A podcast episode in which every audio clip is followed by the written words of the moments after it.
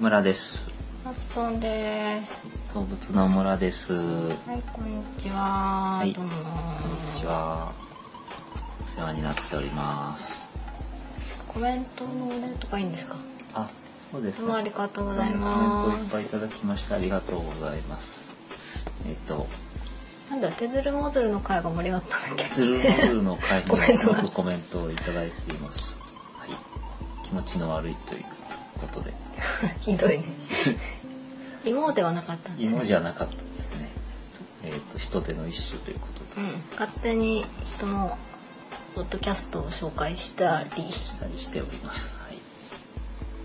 はい。で、あの、おかげさまでっていうか、あれなんですけど、これケロログのランキングに登録してましたらですね、うん、雑学のカテゴリーで、えっと、1番をもらっ、1, 1位をもらって全ました。然幻じゃなかった。幻じゃなかったですね。うん。まあ、雑学っていうカテゴリー自体がすごく、あの、ニッチなというか、うん、うん、全体的にアクセス数の少ないカテゴリーなので、うん。え、何、アクセス数でランキングされてる。されてた、ううんん、月間アクセス数でランキングされてうーんた、まあ、あの他の例えばお笑いとかそういううんところは、あのすごくアクセス数がいいんですけど、うんうん100倍ぐらい違うんですけど、うんまあ、雑学のところではおかげさまで動物の村がはい一番上に来ておりましおーあれかなこれ私がコメント入ってるかなと思ってちょこちょこチェックしてるからそれもカウントさたれてるんですかそうそうねあのカウントの方法はちょっとよくわからないんで、うん延べなのかとかねうんうん何回もチラチラ見ればとか更新しようと思ってチラチラ見たのがそこに反映されてるのかもしれませんうけんれども、まあいっかはいえっとあと「動物の村は?」って言ってなかったんであの村とマスボンがあれ動物に関する情報を定期的にお届けしているやつですやつですはい50音順に「あ」のつく動物から取り上げておりましてもっさりと体温低めでお届け中で今回が20回目の「えと」とと、とのつく動物ということになります。とはい。とです。何かありますかとだと。トンビトンビ。うん、うんうん。なんか歌あるでしょトンビの歌がああ、とべとべトンビ。そうそうあれはうん。何回言ってんだろうとべとべトンビだから2回。絶対5回ぐらい言っちゃうでしょ言わないよ。勢い的にさなんか出だしもすごいなんていうの勢いついた感じでしたうん力入るよねはい。そうですかね。うんあとはうん。トンボあとトンボとか。うんちょうど夏だしいいんじゃないですかえっと、あとはね、虎とかトナカイ、トドとかっていう。虎ねあと飛びなんとか飛び、えートカゲとかうん飛びネズミとかいっぱいそういう飛びなんとかあって藤尾とかね飛びオとか、うんいます。んで今日はトンビ今日はですねどれとも違いましてあらえっ、とすごく名前的にはマイナーな動物かなと思うんですけど、うん東京トガリネズミというのに注目していきます。はいはい知ってますか？知らないですねこれ何ですか下水管とかにいるんですかこれなんでこれを取り上げたかっていうと、うんあのまあ覚えておきたい名前なんですけどこれあの世界最小の哺乳類と言われてます嘘だ嘘 じゃないなんで嘘つくのあの世界最大の哺乳類って何だか分かりますでしょうかえっ、と海は陸はまあ海まあ白長スモクジラ白長ス白長スクジラあれおおつかない王はつかないですね。白長スクジラっていうのは世界最大の哺乳類なんですけど、うん大きい方は割と、まあ、聞いたことがあるんですね、うんまあ、陸上だったら象ってことになるんですけど、うんうんだけど小さい方ってあんまり知らないじゃないですか、うんうんであの意外に知らないなと思ってそれが日本にいるということ日本にしかいないので、えー取り上げてますけど日本にしかあそこもやるのいないいないこれがねちょっとねよく分かんなかったんですけど、まあ、あはのいちょっと説明させていただきますと 東京トガリネズミはあのトガリネズミ目トガリネズミ科トガリネズミ属に属する小型のトガリネズミの一種なんですけうんど、何言ってんのまあ、トガリネズミなんですけど、えうんっと、世界最初の哺乳類の一つとされてますね。で一つうん、でユーラシアこれ書き方の問題なんですけどユーラシア大陸北部に広く分布するチビトガリネズミの亜種であり日本では北海道のみに分布しますあれ東京にいないのうん、あれこれちょっとこれ今の文章で何が言いたかったかっていうと、うんうえっと、ユーラシア大陸北部に広く分布するのは、んちびとがり東京トガリネズミなのか、うんチビトガリネズミなのかがよくわからないのね書き方では。トガリネズミイコールチビと東京トガリネズミイコールチビトガリネズミの亜種なんですけど、うんゆあのつまりあの何をユーラシア大陸北部に広く分布するっていうのはどこにかかってきてるのかが分からないああはいはいはいでちょっと分からなかったんですけど、うんまあ、もろもろ調べましたところ、うんまあチビトガリネズミの種類っていうのは、うんえー、とユーラシア大陸北部あの、まあ、って言いますけど、まあ、ロシアのこっち側日本側の方とか、うんあの朝鮮半島とかそういうところにいるうんということなんですね。うんうんでだうん、じゃあ東京トガリネズミはそっちにいないかどうかってちょっとわかんないんだけど多分多分多分ちょっともろもろ調べたところによってそう東京トガリネズミは北海道にしかいないってなんかあの思いっきり書いてるのはなかったんで推測なんですけど多分東京トガリネズミって言われてるものは日本にしかいないと思うんです、ね。ああなるほどなるほどうんじゃああのユーラシア大陸北部にいるっていうのとはまたイコール、ニアリーイコールぐらいなの、うんそうそうユーラシア大陸北部に広く分布しているのはチビトガリネズミっていう種類なんですけど、うんその中の東京トガリネズミという一種亜種はうん北海道にしかいないと思います、うーんチビとガリレズミの ルーチビっていうのはチビちっちゃいとってかことだとうーんいいと思いますそれは、はいはい文字通りはいええ特にロシア語だとかそういうオチはないもちろんあーそこ調べなくてももうあの先入観とかはチビが小さいんだと思ってまあそうですよね話進めちゃいましたけど、はいでこれがあのですねどのくらい小さいかというと、うんえっ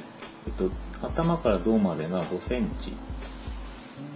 頭からどうはい、うんあ頭から胴じゃないや尻あ尾の尻尾入れないああはいあはの頭からの胴体までのうんオッケーオッケー体の大きさが5センチ大きくていうんで結尻構尾が大きいじゃん3センチ生え生えてましてうん8センチもあるじゃんで体長が1.5から2グラム体長あ体重うんうんでちょっと写真を見ますと、えっと、すごく小さいんですけどうん大体こう一円玉を置い置いてですね、うん2枚横に並べたぐらいのうんサイズぐらいしかあじなゃい、あそれに乗れんだ2枚を見たら大体そんな前感足じと後ろ足で1枚ずつぐらいな感じ尻尾出鼻ちゃのう先っぽはね本当花が尖って長いのであれこれモグラっぽいじゃんあバレましたかねあこれね言っちゃもダメだあうこれね実はモグラの仲間なんですえねー、ダメじゃんダメじゃない ダメじゃトガないリモグラにしてそうですよねなんでトガリネズミっていうふうになったかってちょっとうわんからないんです分かんないのうんそこ追求して請求しませんでしたけどまあでも見た目はモグラっぽいんだけどだっネてズミっぽくもあるんで、細い小さいし細い細いし口先がうんうんあのよくよく見たらモグラっぽいですよねあれこのちょこまか動く様なんていうのはすごくネズミにあそっかそ見えるっかかなと思いますパッと見モグラってそんなに早く動くイメージが私はないですねうんあーでも超可愛いね可愛いんですね、うんはい、でそのすごく小さいしその重さも、うんあ幅も1円玉2枚分ぐらいだし重さも1円玉2枚分ぐらいですよね1.5から2グラムものすごく小さいであの頭の先はね細く尖りつまりあの鼻が尖ってるとうんそして細い尻尾があって、えー体の色は大体まあ、えー毛の色が暗褐色でお腹はちょっと銀色っぽい銀灰色といううかん銀灰銀灰褐色というかそういう感じですうんはい。さて、これだけ小さいんですけど、うんまあ、ちょっとまず、まあどんな生き物かだけ先にざっと言ってしまうんですけど、うんあのどんなところにいるかというと、笹だとか、うん低木がまばらに生えるような草原とか湿地帯、それから草地などに生息してまして、えほーこの動物は体がすごく小さいので、ううんえー餌をですねうんあのすごく代謝が良くてうん餌を食べて休む餌を食べて休むっていうのを30分おきぐらいに繰り返してあ何赤ん坊みたいな感じそうそうそういうことあそうなんだ私あやっぱいいかなえなんか言ったらあのいいですかはい小学校の時にいや中学校かなその時にですね体が小さいということをすごく理科の先生に言われ理科の先生っていうのがまたなんか生物学的で嫌なんですけどなんか休み時間のたびにおにぎりを食べさせたいって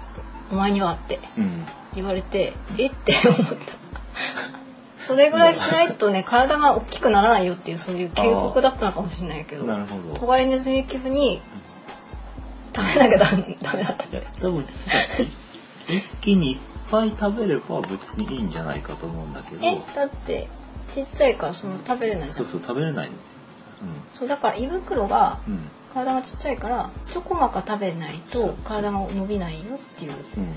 うん理科のね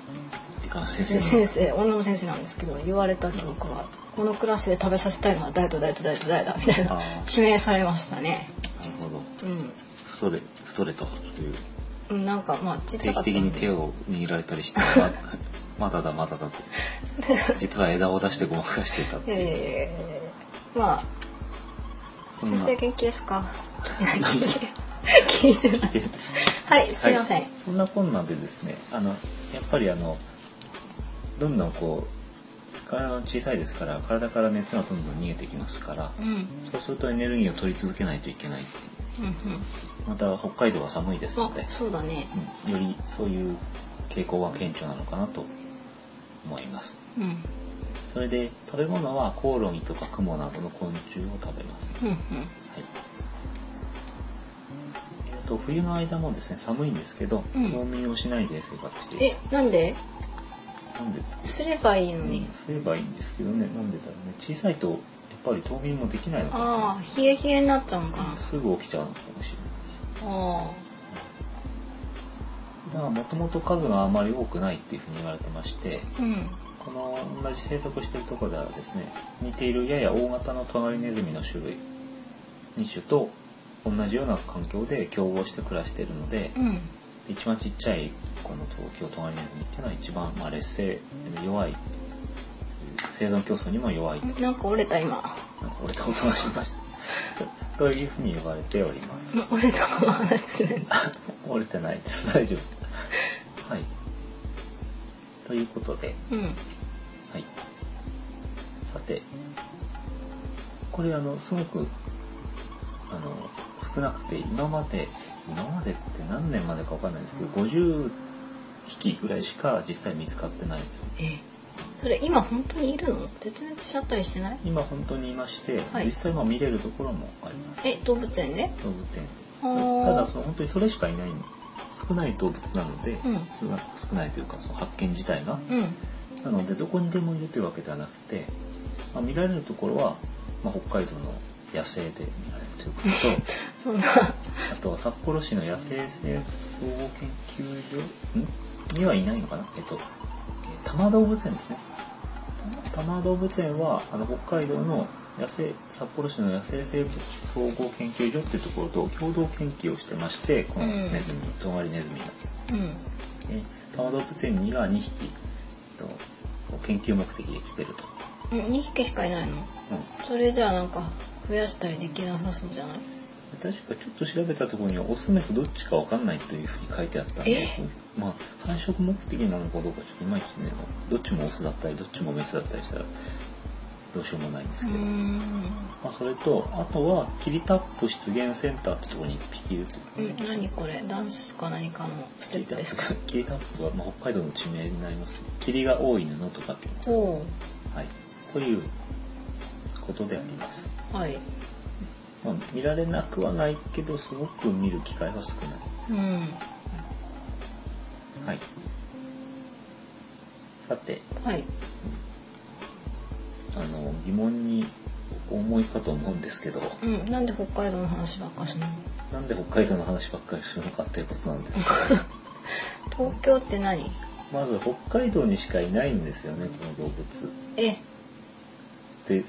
冒頭にも日本では北海道のみに分布する、うん、じゃあ北海道トカリネズミにすればよかったですよねそうですねしかもモグラだし、うんしかも長いしいやなん東京って何なのかって話なんですけど、うんうん多摩動物園のことではなくてですねあの命名された由来っていうのが面白いので、うんちょっとトピック的にご紹介しますけど、うん北海道のですね胆振胆振管内向川町周辺で新種として2000あ1906年うんこれものによっては1903年って書いてあるものもあるんですけど、でも100年ちょっと前に、それにちょっと前に発見されてますイギリス人のうん学者であるホーカーという人なんですけど、うんこの人ちょっと調べたんですけど全然インターネットの名前出てこないんで、ね、うん、何者なんだろうね謎の人物 というミスター X にしようかじゃああまあホーカーまさあんホーカーさんなんですけどこの人を発見ししましてですね、うんであの大英博物館に持って帰るわけですねイギリスの。うんうん、でその手手に寄せて手に乗せてじゃないと思うんだけど、うんどうやって持ってったか分か る手に乗せてちっちゃいしさこれかお財布に入れてじゃないでもこれ多分しょっちゅう餌を与えなくちゃいけないから多うん分持って行った時にはもうあの死んでしまっていたんではないかなと予想するんですけど、まあ、この生き物はですね、うん北海道で発見されまして、うんでホーカーさんがそのなんていうんですかねタグというかラベルをこの生き物につけるわけですよね。うんうんその時に「蝦夷」ね「蝦夷」って書くところをうん誤って「江戸」と表記してしまった。あら嫌な予感がなおかつうんこれはあの向川という周辺でね発見されたっていうあ地名地名なんですけど「え江戸向川」って書くべきところをうん「え江戸」ってまず間違って書いたと。うんで筆記体で「向川」って書いたらうん今度読む人ねうん読む人がそれを「犬川」というふうに間違って読んでしまった。えー、そう筆記い体う、まあ M と N だからこう棒を書いて N って書くとなんか M っぽいですね。うんうん、であの読んだ人っていうのは分類学者のトーマスさんって人でこの人はあの、うん調べれば出てくるんですけども、うんあのそのためにですねイギリスに着いた時にはこの東京トガリネズミにはうん「犬川江戸」って書いてあった発見されたとこあじゃあ発見場所が江戸になっちゃったのそうそう江戸の犬川という地名で採取されたんだということでうんとりあえず、まあ、江戸なので東京トガリネズミというふうにですね、まああのまあ、和名がついたというか、まあ、そういうふうになってます。へそれーでですねそのいくら探してもですね日本で探してもですねうあの東京付近にこの種類の生き物は見つからないということでん、うん、、そりゃそうだよね幻の生物なんじゃないかとまあーた絶滅したんじゃないかとかいろい土ろの言わ子れて的ましなた。うんでまた江戸の犬川っていう地名もう地名すらないということでうん、うんなんとかよくわかんない疑それ問なんでさ本人に確認できなかったんだろうねねちょっとちょっとフォーカーとフォーカーちょっとな出てこいとうんあれまあでもフォーカーはまあ江戸って聞き間違ってて江戸って書いちゃったんで、うんえー江戸じゃねえのっていう話になると思うんだけど、あうんまあそよくわかんないけども、まあ、そのためその長年ね疑問視疑問視されてたんですけどあうんついに1957年にうん北海道東部でうん東京トガリネズミが再発見されまして、うんあれと江戸にいるいたはずなんだけどここにいるなってうんでよくよく考えたらえ江戸の犬川じゃなくて江戸の向川だったんだねということになりましてうんえでもそのまま名前は江戸のまま、ね、東京都外ネズミというふうにつきましたと、えーなんか名前的にはさあの東京のさ東京砂漠の下のさ土管とかをさうんうん砂漠の下の土管とかをすごくこうなんていうの荒っぽい感じでさうんうんうんでっかいネズミがこうバシャバシャバシャバシャってしてるイメージなんだけどうんうんなんか素朴な人たちだったね さあそう顔とかね北海道に大自然の北の国からの人だったねそうそうですねああの東京にいるわけじゃないといううんちなみに向川っていうところはシシャモで有名だそうですねうという感じーんうでん。それだそうです。け 言いたかったの豆知識。それでですね、じゃあもう一つ、うっかりが、あるんですけどこれがまあネズミじゃないっていうことで、うんさっき冒頭にも、うん、マスコンさんがなんかだって尖ってるからさ顔を指摘しましたけどこれ実はモグラの仲間でしてなんとかネズミって名前ついてますんで、うん月種目かなって思われるんですけど形態的にはモグラやハリネズミと禁煙のグループになりうんます、ちょっと待ってハリネズミはネズミじゃないのあの出たいろんなあのそういう分類上あるんですけど、うんえっとまず今日の話題に近いところから言いますと、はいあのですねえっとトガリネズミっていうのはモグラのモグラに近い仲間です。まず一トつガリネズミはモグラに近い仲間です。はい。モグラではないのうんとまあモグラはモグラはモグラっていうのがあるんですけど、んえっと、まあどっから分かれたかって話またちょっとそこはあれしてあれしないであれしながらあのじゃあどうしましょう大きい話から すいません話を話を大きい話からしますとその哺乳類自体が、まああのうん例えば、えー、カモノハシの時に紹介したような炭鉱類とかですねあお尻の穴の話かな、とカンガルーのようなあのオーストラリア有袋類、あまあ、袋の人たちね甲獣類って言われる後ろの獣の類とかなんですけど、うんこういうような種類それからもう一つが真獣加工加工っつってうんまあなんか一番まあいわ最ゆるもあの繁栄してるオーソドックスなうん哺乳類の人たち、まず3つに分けられるんですようん、それがまず分かんなかっでその真獣加工の中にうん一番オーソドックスな種類の生き物の中にたうんアフリカ獣類とうんうん異節類と北方真獣類とこう3つに分かれるんですよ、うんで北方うアんフリカ獣類っていうのはあのー何かっていうと またあの羽地ネズミ目とかですねはテンレックのような種類とか土豚監視類監視目と言われるようなのとか象とかジュモンとかはこういう種類をアフリカ獣っていうあふうにおうそれから珍しいところで異節類っていうのはあのアルマジロやナマケモあアリクイーこれなんか近いって話したよね毛があるかないかとかさ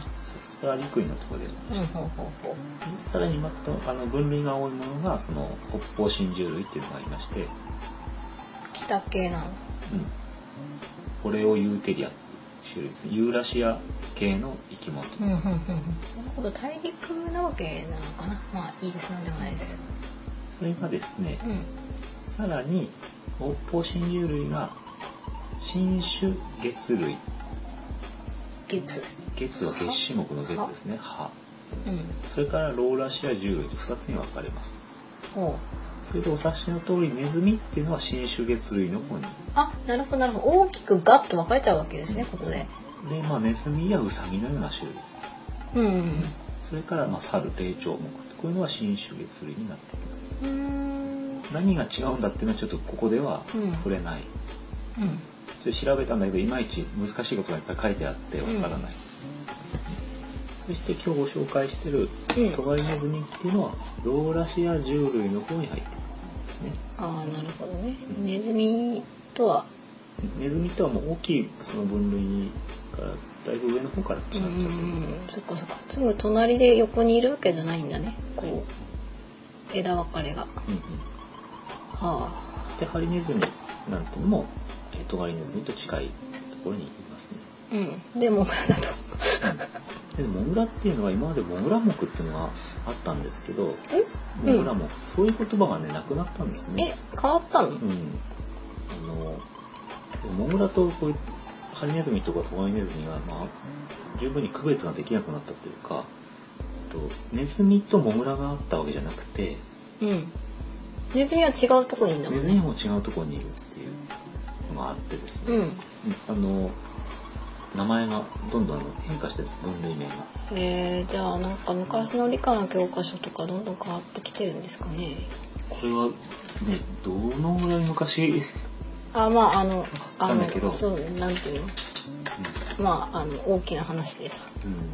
うん、あのだからどんどんこういう分類っていうのはその遺伝子のを調べる技術がねだいぶ発達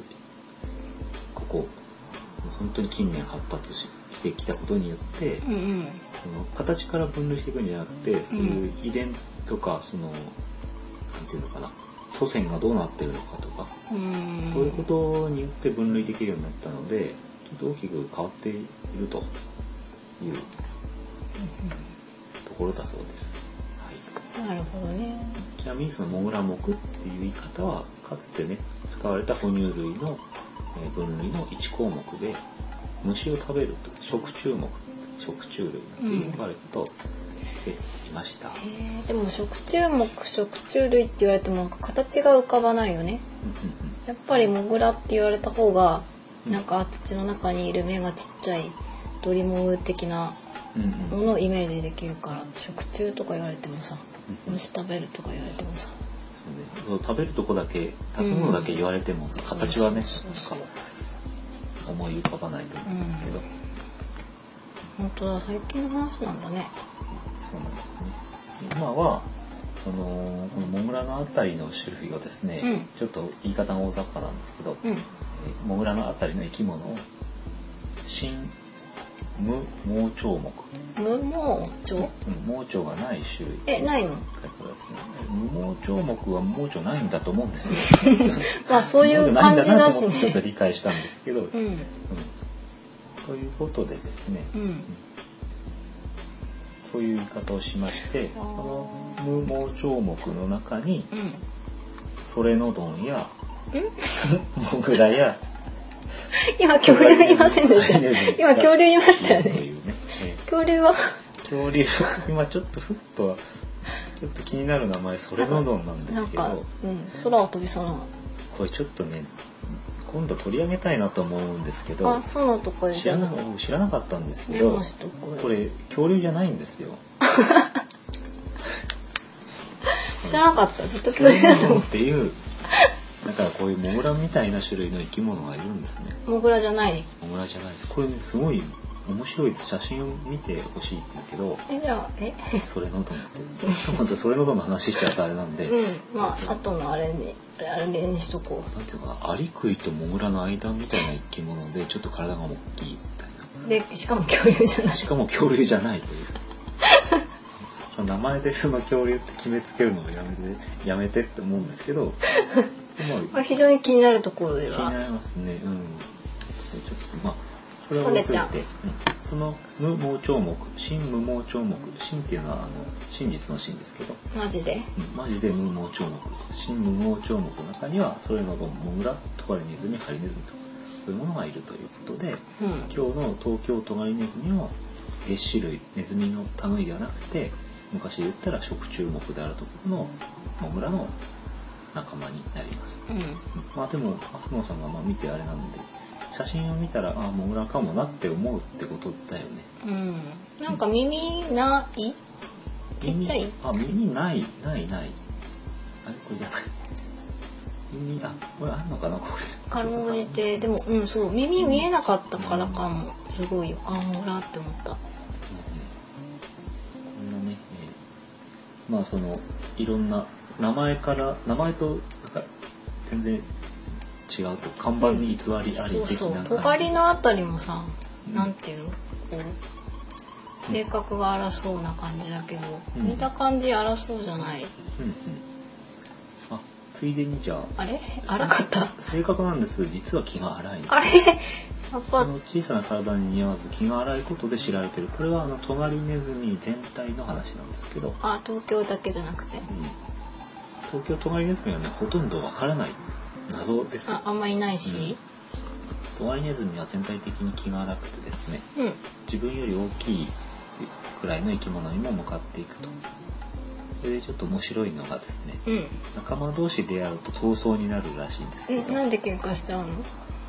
なんでしょう縄張りとかそういうことなんじゃないかと思いますけどね、その戦いの方法がですね、うん出会いましたらうんわあ仰向けにひっくり返りまして 手足をバタバタさせてうんキーキー泣くという技でえ何 鳴き声勝負バタバタ勝負だだっこなんかやだやだや買って買って買ってあ買って洋館のとかでよく 見る子供ですかあのガムとか飴とかのエリアでそうそうそういうことそうスーパーなどでよく見かける見かけ今見かけるのかなそういうあのステロタイプなだだっこのようなあの戦い方をしまして、うんえーまあ戦うんですけ ど戦ってないんですけど、用意入ってはいそれで勝敗はどうなるかっていうと、うんまあ、どうやら派手なアクションをした者の方が勝ちっていうことらしいということみんで。なに勝つとどうにかなるのだから道を負けました譲るとか道を譲るとか、まあ、こここの縄張りから出てきますっていうことになるえじゃあなんかこの試合はしないんだと、うん、そういうことですよね、まあ、平和的解決っていうかなんか、ううんんまあやってるうんみたいですねこれ誰か見た見たんでしょうね、ん見たいですねあでもかわいそうだよね喧嘩確かさにストせるレのスにもなるからねね、うんなおかつねもうすぐお腹空いてなんか食べなくちゃいけないってことになってますからお腹すいた9パターンそのそんなこんなで、うんあのそうそうあ話だと変わっちゃったあれなんですけど、うんそれのどんお腹空いちゃうからそれほどの話じゃないんですけどいつもお腹空いちゃうんでこうんれはあの捉える方法というかね罠というかうんあの北海道の方でやっぱり研究をするのに捕まえなくちゃいけないんだけども、えっと、鉢植えみたいなものをね伏せて置いといてうんうんそこにポトッと落っこったら取るうん捕獲ってことになるんですけどうんその鉢植えを2時間に1回ぐらい見に行かないとうせっかく捕まえたのに死んなんんか死んじゃうじゃのってると。うわなーんで結構そういう手間がかかると。えでもそんなんちょこちょこ見に行ってたらさ警戒して入んないでしょそうですね、うんまあそこはちょっと分かんないけどそれでもまあ少数なんとか捕まえることはできてるとうーんまた世界最小の哺乳類っていうだけあってうんこれが大人なわけなんですけどあつまり歯が全部生え揃ってるのが大人なんですけど、うんじゃあ子供はどうなんだってうんいうす話ごいにな豆るじとゃない豆ちょっとわからないえで子供は 0. 点何センチの世界なんです豆豆 と豆的ななので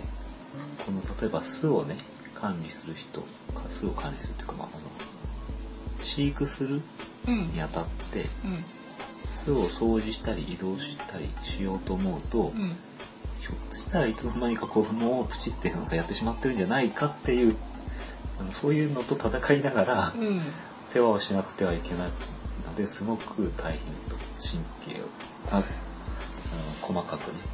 使う必要があると、まあ、そういうことはあるようですけどうんうん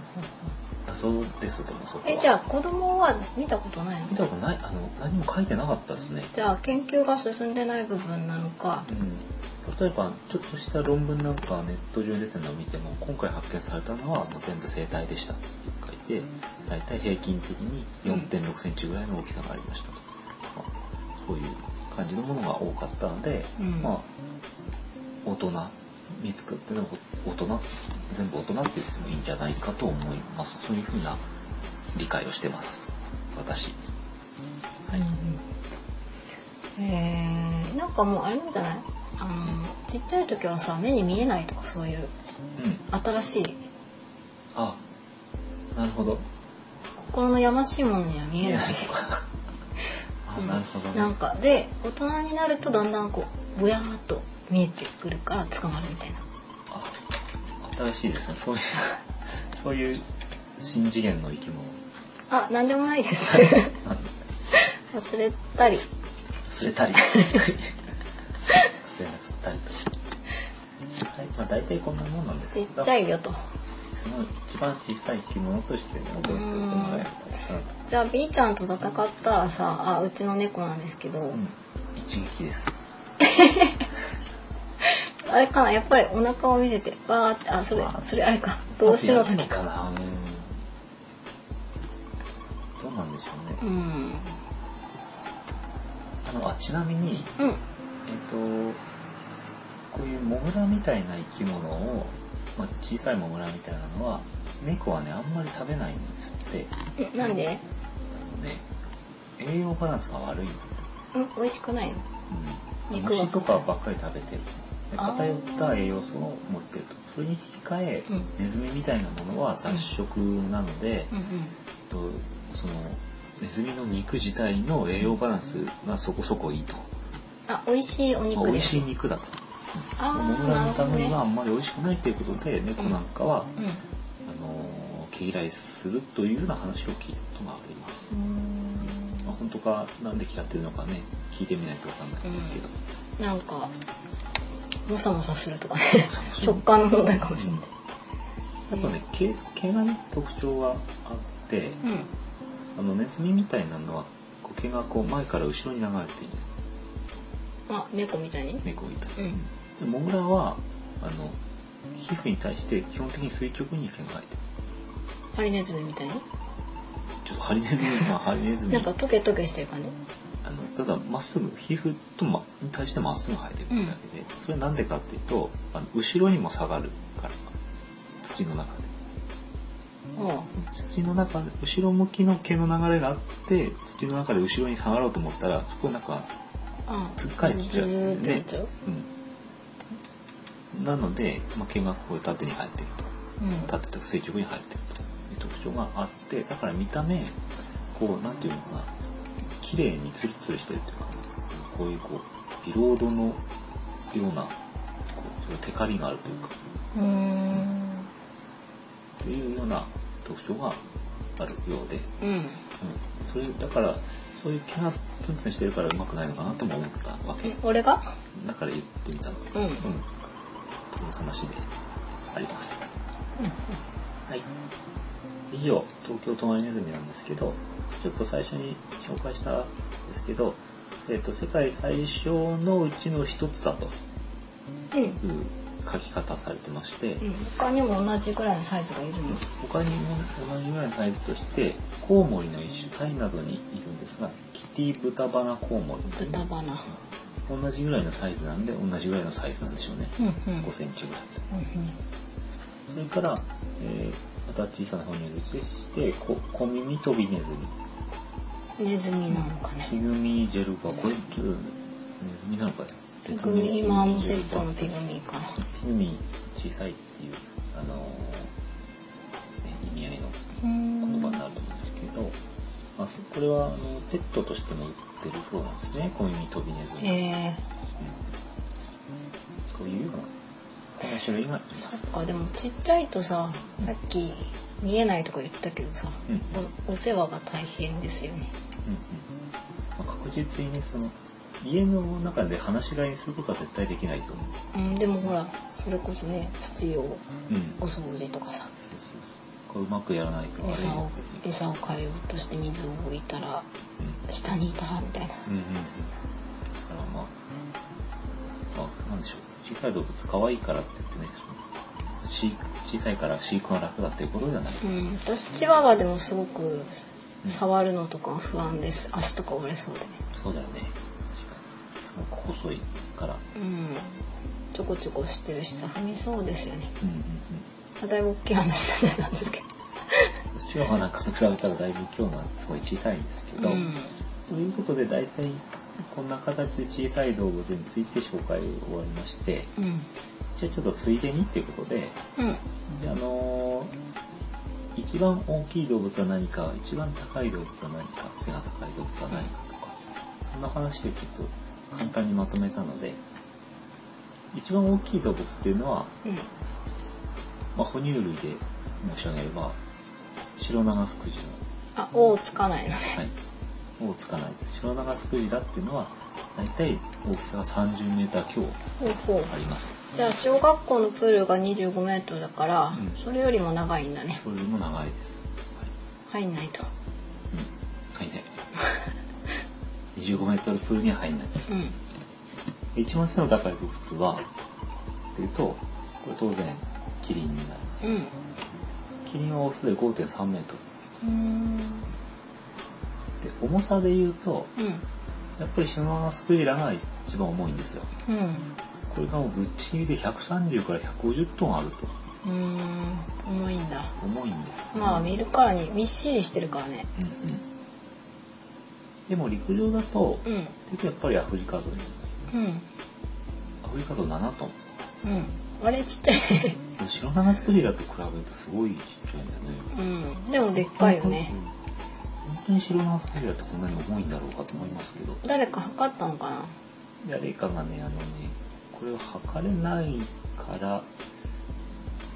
なんか死体を切って重さを測ったんだ。微分とか積分とかでなんか求めたのかうん。そうか。な。あ、適当に言いました。ちょっとすいませんどうやって測ったかっていうのはちょっとわかりませんわかりませんうん大体大きさ重さで言うとこんなところがあのメジャーかなと思いますうね、んとこの間ちょっと紹介した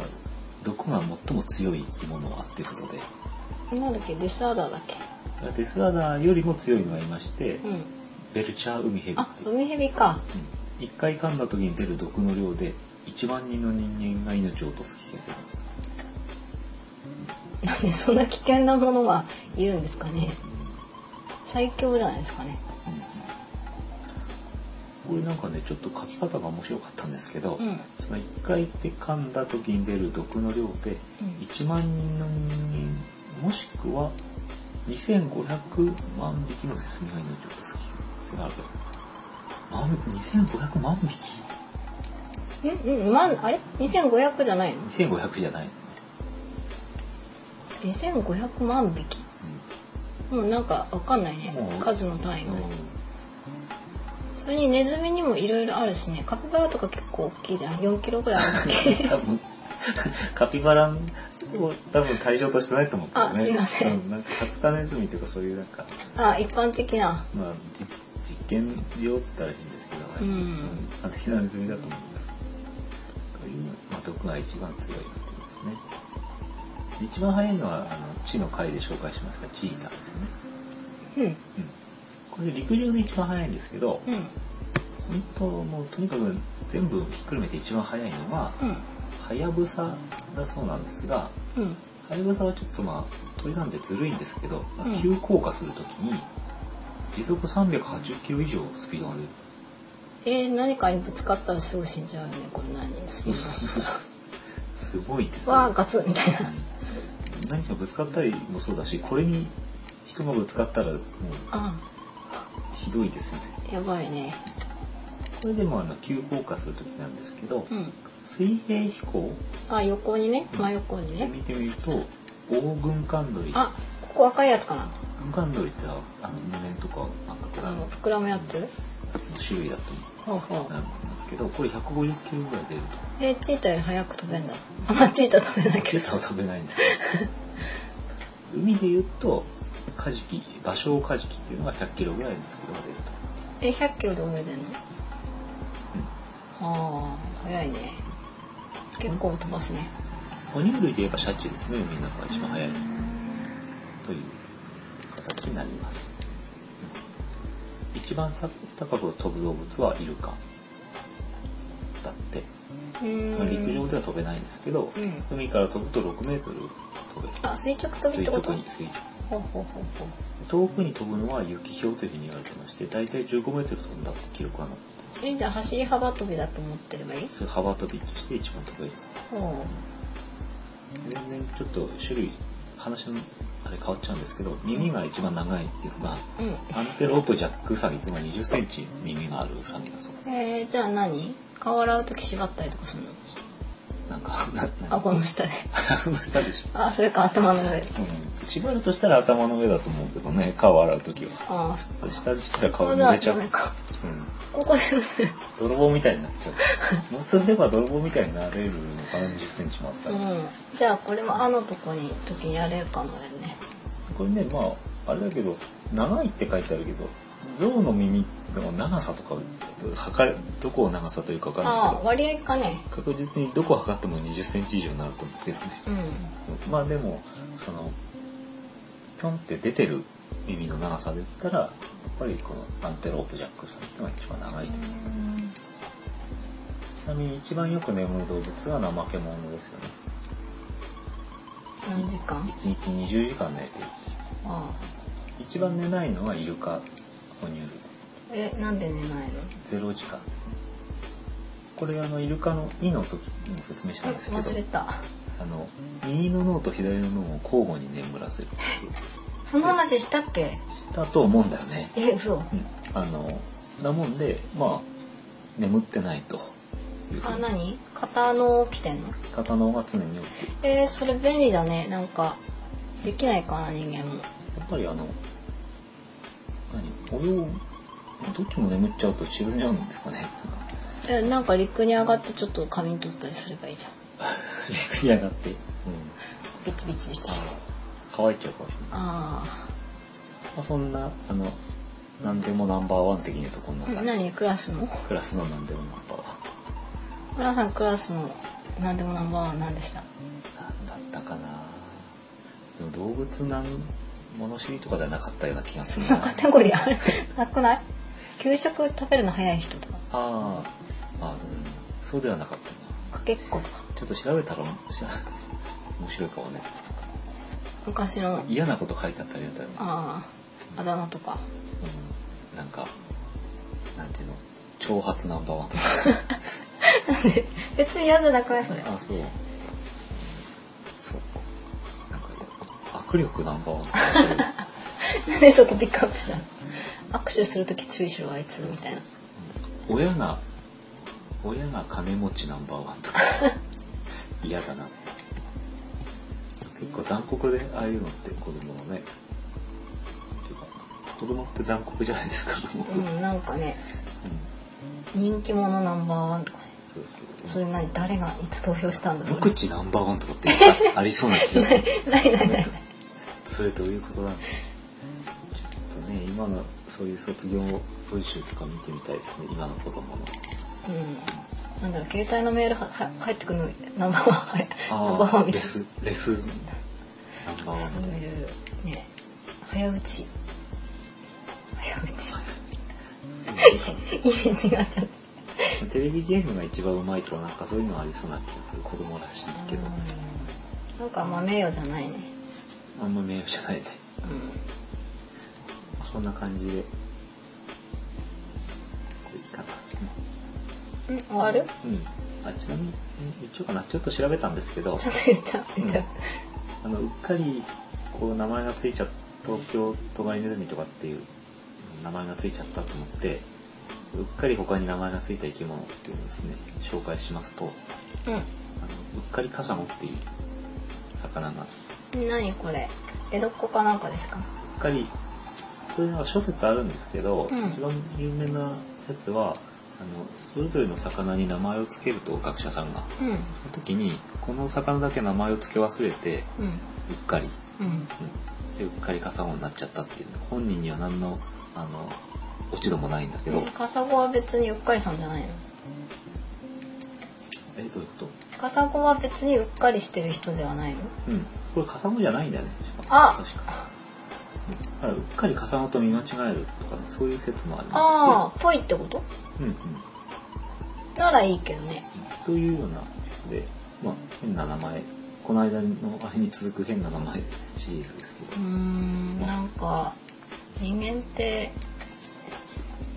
嫌なものですねまあなんかね勝手にねこっちの都合で名前をつけてっていうことなんですけどうんそんな生き物もおりますということではいはい、えー今日はじゃああの世界最小の哺乳類ということで、えー東京都外ネズミ北海道にいると、うんうんこれをご紹介しましたはいはい以上ですはい何かありますかいいですかうんなんだっけえっ、とえっ、と恐竜恐竜うんなんだっけあそれのドンうんそうそうそれうんそ れそれ気になる 結局なんだかんだでそれのドンが一番気になったっていう感想でしょうかということでああとは尖ってるんでしょうね 何言ったか鼻尖ってるあいやなんでもないでうすんという性格が尖ってるわけじゃないんだよねあでも性格も僕尖ってはる気が荒いからね尖ってるうんわーってやるわーってうん結構ね面白いですよなんねかあれですねいろいろこうあのトカリネズミも非常に面白いですけど、うんトカリネズミをこう入り口としていろいろ気になることがうんうん出てきたというそうそとうころで何かあんまりモグラ美味しくないとかさうんうんなんかねもうでやろうかなとかさいねろんな気持ちになったね確かになんかちょっと調べるとなんかキリがなくなってましてねうんポーカーさんって一体誰なんだろうっていうのが今一番気になってるところなんですけど図書館行って調べますかまあキリがないのでそこそこにして今日のところはう以上でという感んじはでいす、勘弁してください もうすいませんでした本本当すいません当すいませんええ今日はこれでトンが終わりましたのでうんえと予定通りですね近い時間の、えテーストえーサシスセソとタシスセとの確認問題をアップするような形にしようかなと思ってますのでそれもぜひ、えー聞いていただければというふうに思います。はいはい、ということで以上です。はいはい、じゃあお湯でも沸かしてねえーご飯食べましょうかね。ははいい、はい、ということでした。はいはい、じゃあさようなら。さよなら